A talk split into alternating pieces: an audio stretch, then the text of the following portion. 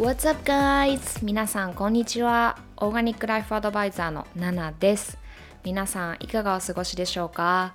いつもポッドキャスト聞いてくださってありがとうございます。毎週木曜日、日本時間で金曜日ですね、ポッドキャスト更新中です。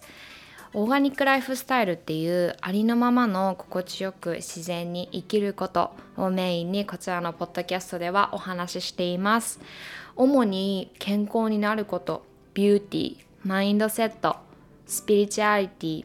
自分を最大限輝かせることというテーマでお話ししています。アメリカカリフォルニアロサンゼルスからナナがお送りしております。皆さんもうポッドキャストの購読はお済みですか？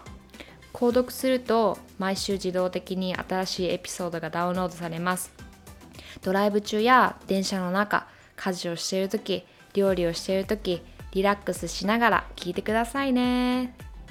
はーい。皆さん先週1週間はいかがでしたか？はい。私の1週間はですねどうだったかな？今週はね結構ゆっくり過ごしていました。うん。なんかあの本格的に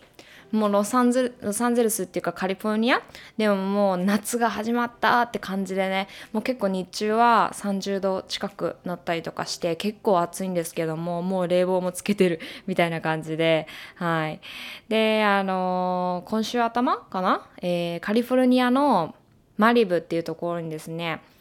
えー、彼とハイキングに行ってきました。あのそこのですねハイキングの場所にまあ、ちっちゃいねほんとちっちゃいんですけども滝があるんですよ。でその場所に2年前にかな彼と一緒に行って、えー、そのまあ2年経った今ですねなんかそのちっちゃい滝がなんか無性に見たくなってどうしてもあの場所に行きたくなってはい。なんか本当にね、山の中をね、1時間ぐらい、うん、1時間ぐらいだったかな、45分、早い人だったら45分とかで着くんだと思うんですけども、うん。あのまあその山の中をこうぐるぐるぐるぐる1時間ぐらい進んだところにちっちゃいあるあのちっちゃいあるだってあるちっちゃい滝なんですけどもはい。なんかね、まあ、そこそれがどうしても見たかったから連れてって連れてってってあのわーわー子供みたいに言ってですね。はい。まあ、1時間ぐらい車を走らせて、はい、まあ、私はロサンゼルスの結構もう中心地ですね。ダウンタウンに住んでるんですけども、まあ、そこから車を約1時間ぐらい飛ばして行ってきました。はい。まあ、なんかその様子をですね YouTube に撮って載せたのでよかったら見てもらいたいなと思うんですけども本当ね自然がいっぱいでねもう本当に自然と触れるって本当にねいいことだなと思って、うん、なんか私の人生の中で優先順位みたいなのを上げるとそのなんかトップ3みたいなのに必ず自然っていうものが入ってくるんですけども、まあ今、今の現在今現在の私の最ん？優先順位ですね。まあそれって変わるなとは思うんですけども今の私にとってすごくその自然っていうのはすごく大切なものではい。まあでもねなんだかんだね今はこう何て言うんだろうなこう住む場所は都会に住みたいみたいななんかちょっと謎のなんかこう絶妙なバランスみたいなのが私の中にあってはい。まあなんか今住んでるね場所はかなり都会っていうかもう結構わちゃわちゃしてるごちゃごちゃしてるもう常に雑音騒音みたいな今日とかもあのネイバーが爆音で流してる音楽で起きて「わあ」みたいな勘弁してくれよみたいなね。まあそんなあの場所に私は住んでるんですけども。はい。まあでもそうですね。あのそんな場所をこう離れてゲットアウェイしてあのこう自然をねたっぷり感じて触れ合ってすごくこうリフレッシュした気持ちで帰ってきてですね、まあ、それをこう仕事にこうリフレクションして、まあ、リフレクションできるといいなっていう気持ちではい、今、ポッドキャストを撮っています。はい。まあ、今日のポッドキャストはですね、まあ、何を話そうかなって、まあ、こう毎週毎週考えてるんですけども、なんか昨日考えてたことがあって、まあ、それをね昨日インスタグラムの投稿でも書いたんですけども、まあ、依存と、まあ、執着心、まあ、結構このあのトピックについてはあの触れることが結構多いなって思うんですけども、まあ、なんでかっていうと、えー、私あの生きてきて生きてきてとか言ってすごいディープなディープなカンバセーションな感じがしますけど。てか皆さん私何歳か知ってるかな？はい。私はね27歳なんですけども。はい、まあ、27年間生きてきてですね。あのー、そうだな。まあ、あの、結構壁にぶつかったことが何回か何年かあったっていうかはいまあそうですね。海外に二十歳過ぎてからこうすぐに出てきたっていうのがまあ大きかったかなって思うんですけども結構やっぱりそのね二十歳過ぎたあたりってすごくこう気持ちの変化がすごく多かったりとかやっぱりこう大人になるからこそ経験すること新しいことみたいなのがあるからこそこう気持ちのねアップンダウンが結構あったりとかもするんですけども結構その中で私がぶつかったのは、えー、やっぱり依存とか執着心とか何かまたは物、うん、人にこうあの依存して離れられないっていうかそのなくてはいけないとかもう絶対絶対その自分の元に自分の手元になきゃダメみたいなね。あのまあ、そういったですねその依存執着心っていうのにぶつかってあのそうですね。まあその時はねすごくすごくあの心が暗かったんですよね。うん。まあ、なんかそれを今こう経験して乗り越えたからこそ今の私みたいなのがいるわけでまあねその時は本当に本当に辛かったし心が暗かったしっていうのもあったんですけども本当に私の人生の中であのまあ今その頃を振り返ってもその時間が本当にあったからこその今このみんなにこう自分のエナジーを与えよう自分のそのポジティブな気持ちだったりとかメッセージとかをその頃の私のような状況にいる、まあ、暗い気持ちを持った方が今ねこのポッドキャストを聞いているとしたら何ができるかなって考えた時にやっぱり自分の経験だったり過去のことをあの赤裸々にね話すことが一番だなって思ってまた私にとってはね。うん、まあなんか結構マインドセットとか、まあ、例えばもっと深く言うと心理学とかそういうなんか精神論みたいなねことを話すのもありだなって思うんですけども私にとって何が説得力あるかって考えた時にやっぱり人の経験だったり人の葛藤だったりなんかそういった誰かのストーリー誰かの人生のストーリーみたいなのを聞いた時にやっぱりスッて入ってくるなっていうのを最近気づいたんですよね。うん、だから今日はまあ依存と執着執着心っていうトピックでねお話をしようかなと思うんですけどもまあ主に私の経験っていうのをあのメインにお話できたらいいなって思ってます。はいまあ、結構ねいつものこうポッドキャストは、まあ、トピックがあって、まあ、それに関して私が思うことだったりとかを話してでそれをこう乗り越えるためにこういったステップをあの踏んでいくといいですよっていうこううん、スジェスチョンみたいな感じでこうね流れに沿ってお話ししてるんですけども今日はちょっと全く何も考えてないです。そう。結構ねあのまあ私30分約30分ぐらいいつも喋ってると思うんですけどもなんかどんな感じで話してるのかとかなんでそんなに長く話せるのかって言われるんですけども一応ねなんかこうノートに伝えたいポイントとかメインポイントみたいなのをバーって書いといてまあなんかそれにこう沿った感じでこう自分の言葉であのニュアンスで伝えるようにはしているんですけどもなんかね今日はなんかそういうのもしないでうん、なんかこう自分の心っていうか自分に舞い降りてきたものを皆さんに伝えたいなと思っています。はい。まあなんかねどうですか？皆さんその いきなりいきなりだなって感じですよねなんかこう依存とか執着とかって、まあ、誰もがこうぶつかることっていうかそのなんかこう依存とか執着心をゼロにするっていうのはかなりハードルが高いっていうか別になんかもうそこそこの領域まで行かなくてもいいんじゃないかって私はむしろ思うんですけども。うん。まあなんか結構そうだなスピリチュアルの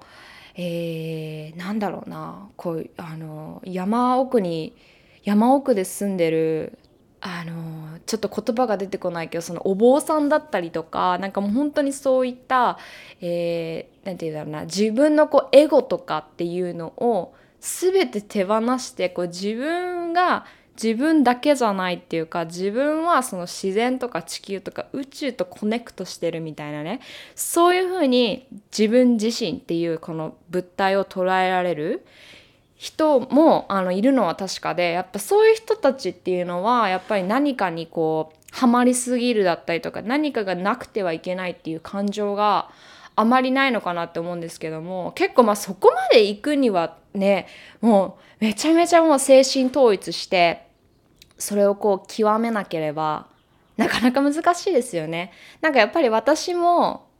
まあ、ソーシャルメディアとかを通して皆さんにやっぱりこうディープなお話とか、えー、まあマインドのことだったりとか、えー、どうやったらこうキラキラ輝いた人生自分なりにこうキラキラ輝いて生きていけるかとかあとはなんかそういう葛藤だったり、えー、っていうのをねなんかこう、まあ、人生っていうこうライフスタイルっていうスパンでものを考えた時にもいろんなねあの角度から物事を見て、まあ、私が感じたことだったりとかっていうのを、まあ、伝えたりとかしているんですけどもあのまあね皆さんじゃないので私は。皆さんにどういうふうに映ってるかっていうのはねあのゲスしかできないんですけどもそのなんかどどういうふうに思ってんだろうな皆さん私のこと。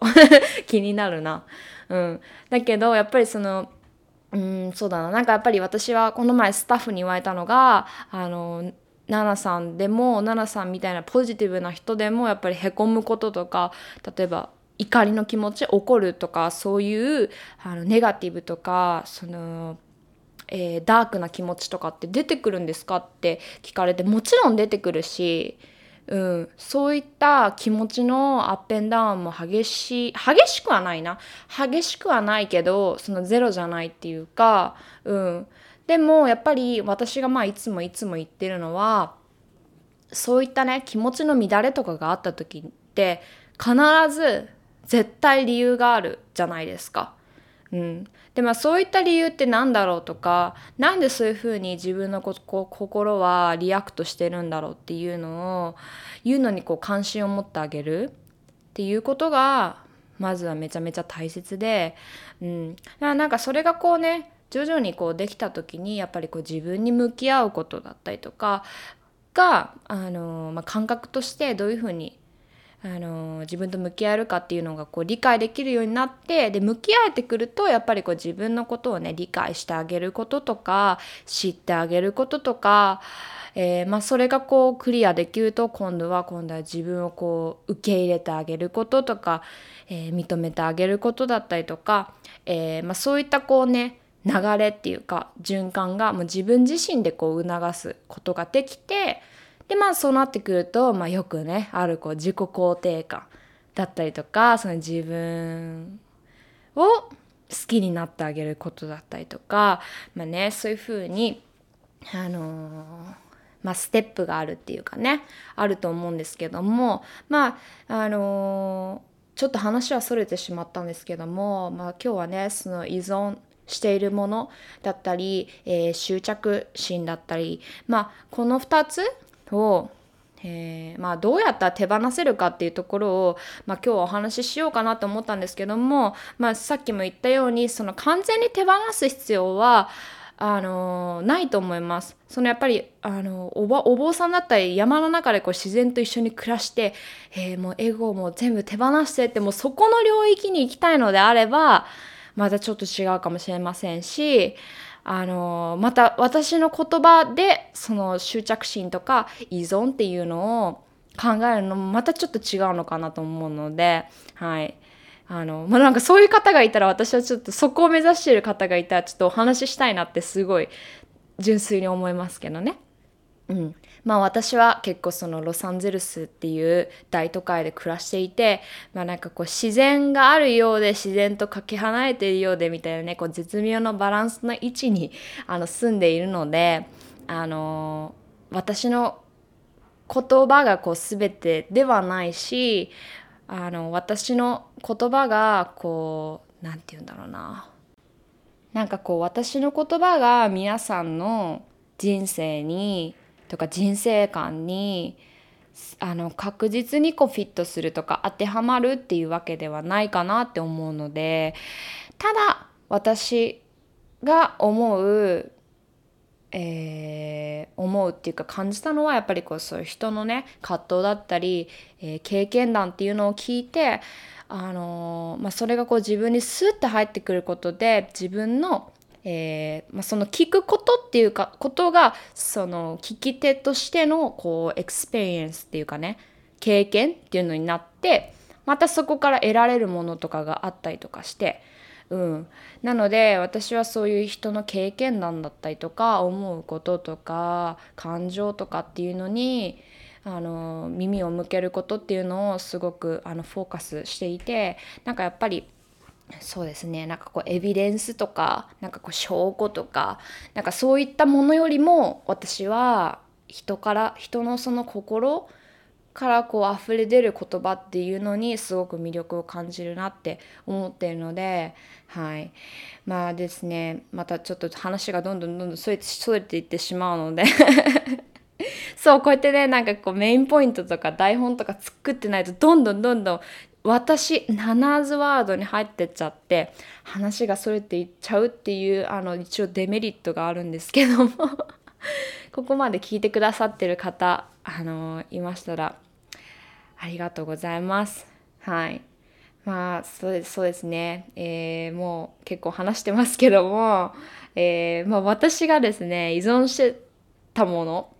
まああの依存してたって言ったので、まあ、今今現在の私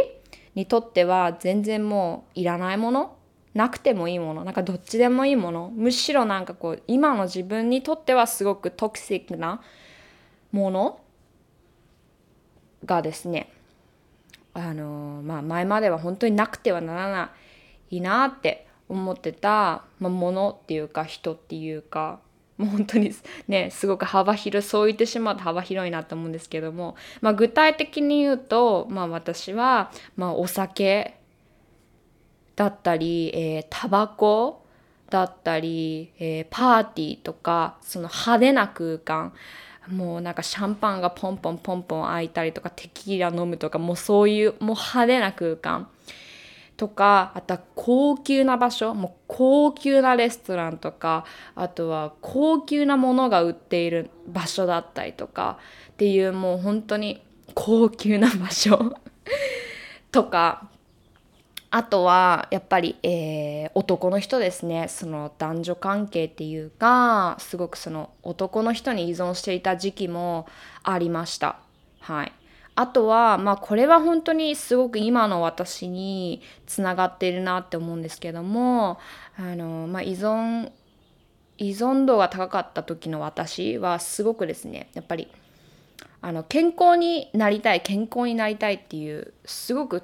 気持ちが強くてですね。だからこそそういうなんかこう健康になるものだったりとかこうまあ健康食品と言われるものですね。もうあらとあらありとあらゆるものもう健康になるっていうワードがついたらすぐそれを試すみたいな。はい。なのでまあそのえー、なのにすごいあの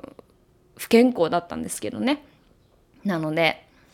あのまあ、そういったこう健康にならなきゃいけないみたいな、えー、執着心、あのっ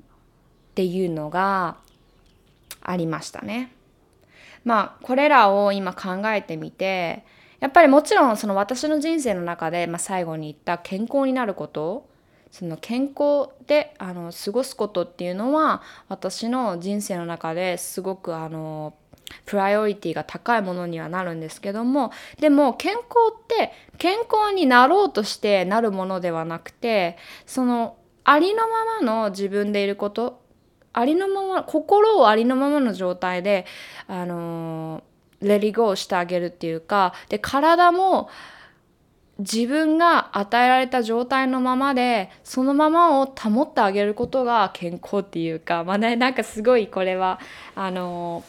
話すと長くなってしまうんですけどもあのそういったですねこう健康食品を取るから健康になるとかそう外からこうね健康っていう存在を手に入れるっていうことじゃなくてもう自分は自分なりの健康っていうポテンシャルを持って生まれてきて、まあ、それをねあのキープしてあげようっていうか最大限生かしてあげようっていう、まあ、考えになってからですね、まあ、健康になるためにこれでなければいけないみたいな、あの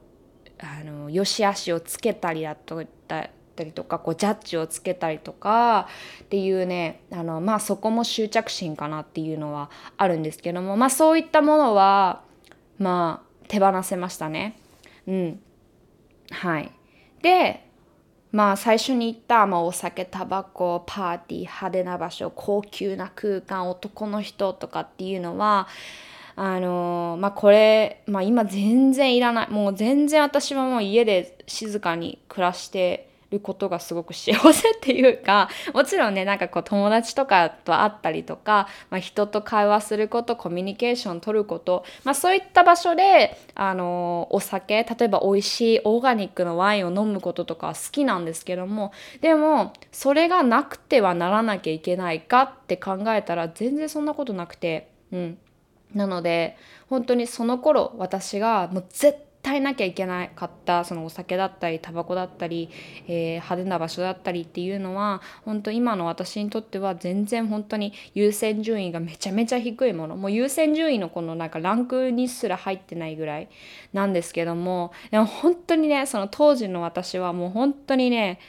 ひどひどかったっていうかまあねあの必死だったんですけどね。うん。毎日毎日そのお酒を飲んで記憶飛ばしてで次の日なんかもう二日酔いで起きてもう頭ガンガンのまま仕事行ってでその時まあ学校も行ってたので仕事行った後学校行ってとか学校行った後仕事行ってとか。でやっぱりまたそれでね疲れがどんどん溜まってその疲れをまた発散するために、まあ、発散できてたわけではないんですけどもまたその後にお酒に走ってでまた次の日同じことを繰り返すみたいなもう本当にね負のループにぐるぐるぐるぐるぐるぐるぐるぐるぐるぐるはまってぐるぐるぐるぐるしてたんですですけどもはい。まあなんかそのその時は本当にねその時の自分がもう大嫌いだったんですね。もう大嫌いで大嫌いでもう手放したくて仕方なくてこのやっぱりそのお酒だったりタバコだったりパーティーだったりに依存してしまっている自分がもうどうしても嫌でうん。だからやっぱりやめようと何度も何度もトライしたけどでもやめられないみたいなじゃあやめられるためにはどうしたらいいんだろうって考えた時にその自分の心っていうかあの心のね乱れっていうのにその時は気づいたので、まあ、そういったね心のあの、まあ、精神統一みたいなのをしようと、まあ、ヨガを始めたりとか。うんでもやっぱり根本的な原因っていうのが私の中で明確ではなかったからあのヨガでねいくらこうメディテーションしてあのヨガでその体の歪みとかをな直してあげたところでやっぱり本当に根本の部分がすごく崩れていってしまっているからあの一見ねヘルシーなライフスタイルを手に入れるためにトライしてる自分まではうんとそこまではこうリーチできるんですけども結局本当のその健康だったりとか自分の心と体が、えバランスが取れた状況っていうのを手に入れるっていうところまでにあのたどり着かなかっただからこそその依存しているものもなかなかこう手放せなかったっていうねすごく一生懸命だったんですよ。一生懸命だったけど手放せないかった理由は、まあ、さっきも言ったようにやっぱり根本的な原因が分かってないっていうところですね。はい、でまあ今ねその時の当時の私をちょっと考えてみて、まあ、その時の私ってやっぱりすごくすごく必死もう頑張ってたんですよね。だけどやっぱりあのー、依存しているものにやっぱり気づい自分がこう依存していることに気づいてるけど手放せないっていうことに対してのモヤモヤだったりとか手放せないからこそ自分ってダメ人間だとか、うん、あとはそういったものにはまらずにすごくシンプルな性格あ生活をしている人を例えばソーシャルメディア SNS とかで見たりとかしたらそういった人たちと自分を比較してしまってああ自分はやっぱりもう全然もう本当にあのダメ人間だみたいなね。まあなんかそういったマインドになってしまってその自分が依存しているものとか執着心を持っているものうん。なんかそういった自分を自分でもうめちゃめちゃ否定する。もう自分はダメ人間だダメ人間だなんで依存してるんだなんで手放せないんだみたいなマインドになってしまって。はい。まあね本当にそこに入ってしまったらもうずっと抜け出せないんですよね。これに気づくまでは。はい。まあそのこれっていうのはやっぱりその依存しているもの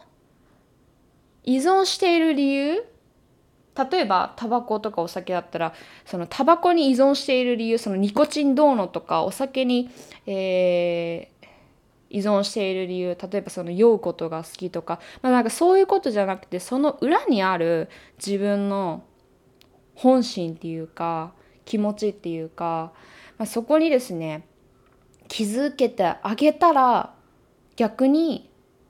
その気持ちを物質としてカバーしているものお酒タバコっていうのを手放せるっていうことに徐々に徐々に気づいた私がいたんですね。はい。なので、まあ、結構お酒をやめるためにとかタバコをやめるためにとかめちゃめちゃ Google とかで調べまくってもう全部トライしたんですよ。例えば、まあ、お酒やめたいけどでももう依存してるからもう何度も飲んでしまう、まあ、そんな自分が嫌だからあのどうやったらお酒を手放せるかってあの検索した時に出てきたのがそのお酒っていうそのまああのな何？液体？そう液体をそのなんかすごく汚いものとして捉えるみたいな。例えばその自分の目の前にビールがあってビールが飲みたいで気持ちが襲ってきたとしたらそのビールをすごくなんか汚いものなんか dirty なあの液体として捉えることでその何て言うんだろうな本能的にそのお酒をあの拒否するっていうか否定するっていうかなんかねそういったところまでなんか結構すごいチャレンジしたんですけどももう何にも意味なくて結局それを読んでももうその日はねお酒を飲まずに済んだかもしれないんですけどもやっぱり次の日また飲み行こうぜってこう誘いかかったらもうノーって言えない自分がいたしそうだからねそういったものは本当に意味がなかったんですね。うん、でまああの、でも私がお酒を飲んでた理由でもうクレイジーなぐらい飲んでてクレイジーなほど酔っ払ってで記憶なくしてで次の日もっていうなんかそういうバッドルーティンに入ってた理由ってただただただただ寂しかったんですよね。うん、やっぱり二十歳二十歳、まあ、21歳過ぎて、まあ、それまでは実家で暮らしててもうほんと何不自由ない生活を送ってきてたんですよね。うんで、まあ、そこからまあ一人でニューヨークにやってきてあの何て言うんだろうなそのニューヨークにね私、まあ、これは私の経験談になってしまうんですけども、まあ、ニューヨークに行くことがあの、まあ、私の中で夢っていうかでそのニューヨークに行くことニューヨークに行けたことっていうふうにもうその自分の描いてた夢自分があの抱いてた夢が叶ってしまった時になんか無性になんかこう追うものがなくなってしまってなのでその時にすごくこう人生に対して焦りだったりとか周りとかを見た時にやっぱりいい会社にあの就職していいお給料をいただいてっていう人たちを見て自分はなんでこんななんかこう夢の場所ニューヨークっていう場所にいるけどただそれだけで別にそこからこう大きなもの目標があるわけでもないしただただただただこう過ぎていく一日一日をただただなんとなく過ごしてるだけでもう本当にななんで私ってこんななんだろうみたいなね、まあ、結構そういうふうにどこかで思ってたんですよね。でやっぱりその気持ちってやっぱりその自分が周りに取り残されていってるみたいなすごくこうあのー、寂しいっていうかうん一人ぼっちみたいなね気持ちになってたんですよ。まあそれがやっぱり原因で本当の原因でその気持ちをカバーするためにお酒を飲んでたりとかあのその気持ちをカバーするためにタバコを吸ってそのタバコを吸うっていう何かをしているっていう行為でその寂しい気持ちを一時的に手放せてた感じ。になってたっていうか、うん。だからもう本当に、あのね、依存してたものっていうか執着心を持ってたものっていうかなんかそういうものをポンポンポンポンポンってあげましたけどそのねものそのものたちが悪かったんじゃなくてその依存してたものっていうのを全部こう剥がしてみてあの自分からね何が原因だったんだろうって考えた時にすごくシンプルだったんですよね。まあ自分は寂しいみたいな一人ぼっちな気持ちみたいな。うん。そう。で、まあそれに気づいてですね、もう本当にそれまでは本当にお酒を飲むことがダメだとかタバコを吸う自分がダメだってもうダメ人間だって思ってたんですけどもしかしたらその寂しい自分にとってはそのものたちが必要だったかもしれない必要なのかもしれないってその当時は思ってそのね自分がお酒を飲むことタバコを吸うことパーティーに行くこと、えー、高級な場所に行くことっていう自分を、あのー、もういいよってなんかもう好きなようにしたらいいよってそういうふうにしてあげたんですよ。そしたらあの自然とですねその依存そのそのものたちがなくてはいけないいみたいな。そこから徐々に徐々にですよ。いきなりではないですけども徐々に徐々にあの手放せる自分がいてうん。で、まあ、気づいたらですねもう本当にそのお酒をやめるためにとかいろいろこう努力してきたけど何にも効かなくてでもやっぱり一番効いたのはそういった依存していることの裏の自分の気持ちっていうのをに気づいてあげてそれを汲み取ってあげたことがやっぱり自分にとって一番のヒーリングだったっていうか。そう。でまあそこからですね徐々にこの依存してたものっていうのはいらなくなって本当お酒もお酒ももう本当にまずいお酒まずいって思うようになったりとかタバコいらないって突然思ったりだとかね本当にあのもうタバコとかに関しては本当にまあちょっとね計算され計算したら本当にあのあのねアウトな感じになってしまうんですけども 本当に何年も何年も何年も吸っててもう1日1箱以上吸ってた時とかもあったぐらい本当超ヘビースモーカーだったんですけども本当にねもうこの世の中でどんだけ禁煙にあの葛藤する人がいるもうそれを知っててもう自分もそうだったんですけども一日でパッてやめたんですよ。でも本当に欲することすらもないぐらい。うん。でやっぱりその時の自分って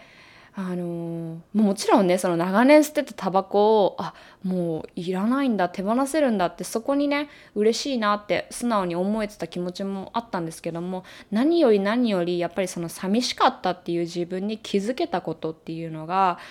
えー、まあ、一人ぼっちな気持ちっていうのをですねにこう気づけてあげてそこをこうテイクケアしてあげようって思えた自分っていうのが私の中ですごく大きかったかなって思うんですよね。うん、なのでやっぱりあの、まあ、こういうね、まあ、私の経験談にはなってしまいましたけども、まあ、例えばあの別にねお酒タバコとかじゃなくてもいいと思うんですけども何かこうこれがなきゃいけないとかこの人じゃなきゃダメとかその人に依存していたりとかもうなんか自分にとってはもうもうこれがなきゃ生きていけないみたいなものなんかそのねその依存とかが例えばえっ、ー、と何て言うんだろうな自分のこう心から、えーと、幸福を感じられるものだったら例えばいいと思うんですよ。例えば、まあ、私だったらお花が大好きでもうお花はもう常にこう自分のもとに置いておきたいっていうかそれはすごくこう自分がなんかふわーってねなんかすごくこう幸福な気持ちになれたりとかするからでなんかそういったいい依存っていうのもあるわけで、うん。まあ、そういうのはいいと思うんですけどもこうねだからこう何かがなきゃいけないっていうやっぱり状況にあのーいる皆さんはねそれを手放そうってすることよりもその依存している本当の自分の気持ち裏の気持ちっていうのをまあ今すぐにではない今すぐにこう見つけ出さなくてもいいのでちょっとずつちょっとずつ向き合ってあげること、うん、毎日毎日ねこう自分にあの問いを閉ざし問いただしてあげることっていうのをねちょっとずつしてもらいたいなと思います。はい。まあなんか私がそんな中でしたのはやっぱりジャーナリング書き出すことだったりとかうんなんか本当にあとはこう、まあ、SNS とかのストーリーとかでこう自分のねその時の気持ちを上げてみたりだったりとか結構なんかまあそういうのを結構私はあのー、プライベートのインスタグラムで結構してて結構痛い人みたいな感じでなってたんですけども。でもなんかそういう風にこう自分のその時の気持ちを別にこう書き出すでも打ち出すでもいいんですけどもそうやってね形にしてあげて目で見てあげるとよりその自分の本当の気持ちっていうのを受け入れてあげるそういったね癖づけができるのではい、なので私はすごくジャーナリングと書き出すこととかねそういうふうにこう自分の気持ちだったりとか感情だったりとか考えてることっていうのを自分の中からアウトプットしてあげてどっかにインプットしてあげるみたいな、うん、のをねすごくおすすめしてます。まあ、なんかそのやっぱり私がジャーナリングしているからそういった、えー、何かにこう依存してた本当の理由みたいなのが知れて、ま、それだけじゃないと思うんですよね。なんか結構 DM とかでいただくんですけども、そのナナさんがジャーナリングをおすすめしてたから、ジャーナリングしようと本を買った、本じゃないや、えっ、ー、と、ノートブックを買ったけど、開いても全然書けないって。うん。だからもしかしたらその方にとってはジャーナリングっていうのが別に必要じゃない？かもしれない。うん、だったら自分と向き合うために何ができるかなってまずはねそうやって考えてあげるっていうことがすごく大切でジャーナリングできないからこそ7私がしてるからそれが全てっていうわけでもないんですよね。うん、なのでやっぱりそうやってその自分と向き合う方法だったりとか自分の気持ちっていうのを、あのー、手探りにねあのこう探り出してあげる方法っていうのは人それぞれ違うと思うので、あのー、まあ、その方法をね今すぐこう把握してあげることは別にしなくてもいいと思うんですけども、まあ、そういったことをちょっと頭の片隅に入れてねもし何かこう依存しているものがあって手放したいなって気持ちがあるんだとしたらその裏の気持ちっていうのは何だろう？って、まあ、そのそれを知るためのツールみたいなのって何だろうっていうねそういうこう疑問を自分の中でこう作ってあげることがやっぱり徐々に徐々にあの一つ一つあの確実にねこう時間がかかってもあの疑問っていうのはクリアになっていくことでってなるとその根本的な原因本当の気持ちっていうののところにたどり着いてそこをこうヒーリングしてあげることができるのかなって思ってます。はいまあそんな感じかな？わーわーわーわー喋ってしまいましたがなんか伝わったかな？ねなんか結構私ってすごく具体的にものを話すのがすごく苦手ででもなんかなんだろうな？それこそ本当に具体的にみんなに分かりやすく話そうって自分自身にあのーフォーシングしてた時もあったんですけどもあそうじゃなくてもいいんだっていうのを気づいたのがやっぱりそのやっぱりありのままの姿でいることだったりとかそのね人のそのうーん何て言うんだろう。あのありのままでいる人すごくこう作られてないこう、えー、なんかこう純粋な気持ちだったりとかっていうのがすごく美しいなって気づいた時になんかあ私もそのままでいいんだなって思ったんですよね。うん、まあっていうふうに なんかこうね私もこうポッドキャストとかでいろいろね皆さんにこうポジティブなお話とかをしてますけどでも私も私も私も私もだって私もまだまだ、えー、成長の途中っていうか、ね、大人になったから成長がストップっていうわけではなくてやっぱり日々学ぶことだらけでなんかやっぱり自分がこう死っていうところまでにたどり着くまでにやっぱりいろんなことを経験して学んで感じて、えー、思ってっていうねことの繰り返しだと思うので、うん。まあ、もしかしたら私が2年前に言ってることで今あもしかしたらっていうか確実に違いますね。2年前に2年前の私が言ってることと今の私が言ってることって本当に真逆だなって思うんですけども、うん、もしかしたら今から2年後本当にもっとまた全然違う世界の話をしているかもしれないしでもそれはそれで私のこう成長の段階っていうかあのあの、まあ、そういったねこう何て言うの？ジャーニーですね、うん、という感じであの、まあ、私は私でいいんだっていうのを受け入れてますなので皆さんもその常にその自分が正しい場所にいようってね、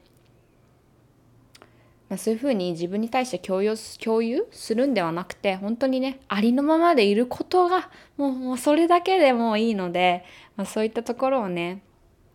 みんなで是非意識していきましょう。はい。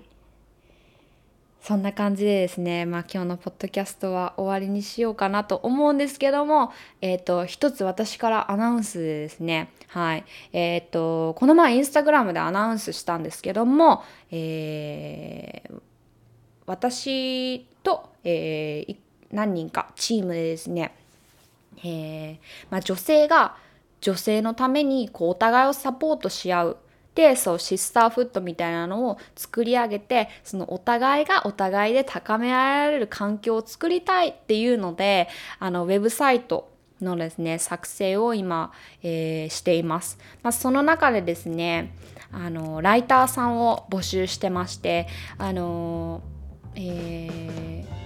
そうだな。これここで話すと多分すごく長くなっちゃうのでよかったらインスタグラムで載せた投稿を、えー、 description に貼っておくのでそこからあの飛んでね読んでくださればいいなと思うんですけどももしこういうふうになんかもう私みたいにその自分の気持ちを人に伝えるのが好きとか自分の気持ちとか自分の経験を通して人をヘルプしたいとかサポートしたいっていう気持ちがあったりだとかあとは単純に書くことが好き。あのね、そういうふうに人に物事を伝えるのが好きっていう方がいらっしゃいましたらよかったら私のインスタグラムの、えー、そのですねプロジェクトの応募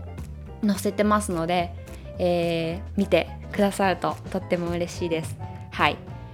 えー、ナナチュアルインク、えー、と私が経営している私がオーナーしている会社からのお知らせでした。はい、まあ、そんな感じで今日のポッドキャストは終わりにしたいと思います。皆さん今回結構長くなっちゃった。最後まで聞いてくださった。あなた